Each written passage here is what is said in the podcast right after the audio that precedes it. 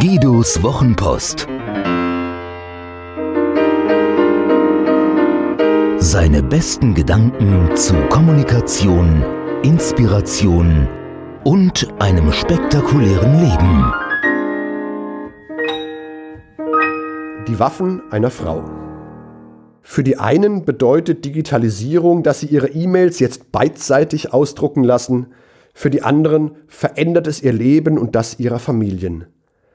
Wenn wir mal unser gepudertes Wohlstandsnäschen über den Tellerrand strecken und neugierig die Nüstern blähen, merken wir das. Komm mit auf eine Reise, an deren Ende die Waffen einer Frau die Welt erschüttern.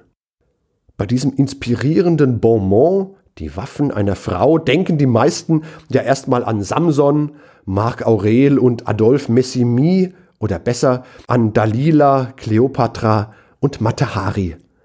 Wer ein bisschen tiefer fliegen mag, denkt an Dieter und Nadel, Dieter und Verona, Dieter und Nadel, Dieter und Estefania sowie Dieter und Fatma.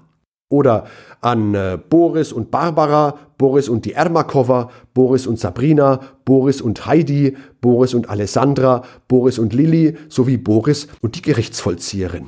Doch diese Waffen einer Frau meine ich nicht. Ich meine auch nicht jene, die Senta Berger, Dunja Hayali und Marion Kracht anbieten.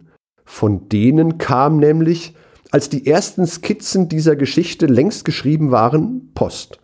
Also Papierpost in den Papierpostkasten.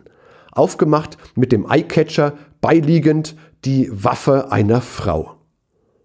Bei der Post geht es ganz analog, aber deswegen nicht weniger lobenswert um Bildung. Denn in dem Umschlag befindet sich von außen schon neugierig ertastet ein Bleistift. Tolle Initiative der Kinderhilfsorganisation Plan International. Das Ziel, mehr Bildung für Mädchen in der Welt, um Kinderheirat vorzubeugen oder, wie Sie es formulieren, Kinderbraut oder Kinderärztin. So ist diese gute Werbung für Gutes die analoge Vorstufe dessen, was ich erzählen möchte. Ob der Ansatz deswegen rückständig ist, überlege ich noch.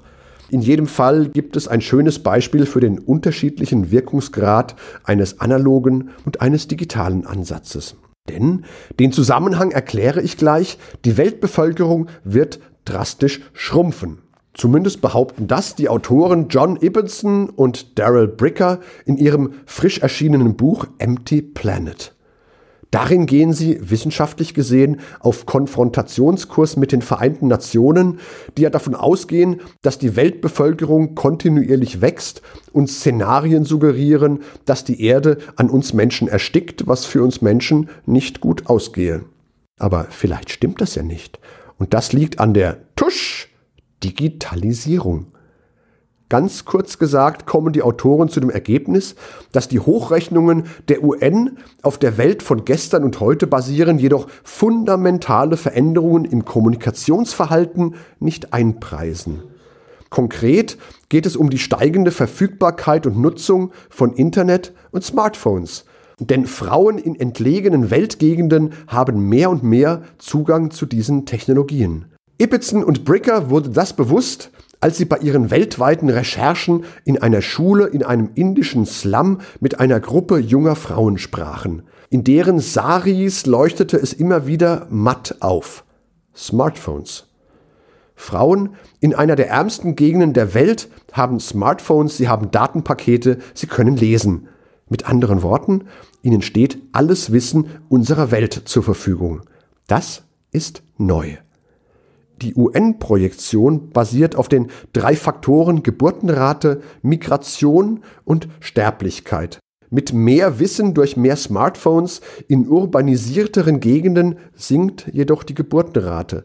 Das liegt auch daran, dass diese Frauen womöglich Besseres zu tun haben, als etwas mit ihrem Partner zu tun zu haben. Vor allem aber daran, dass diese Frauen nun wissen, wann es sicherer ist, mit dem Smartphone als mit dem Partner zu spielen. Dies führt dazu, dass, so die korrigierte Prognose aus Empty Planet, die Weltbevölkerung in 30 Jahren zu schrumpfen beginnt, zunehmend und unumkehrbar.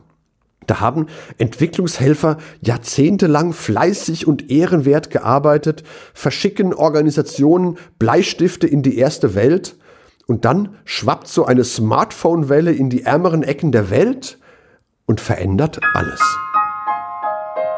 Hat dir diese Geschichte gefallen? Magst du Guidos Wochenpost als Podcast? Das würde mich wahnsinnig freuen und auch stolz machen.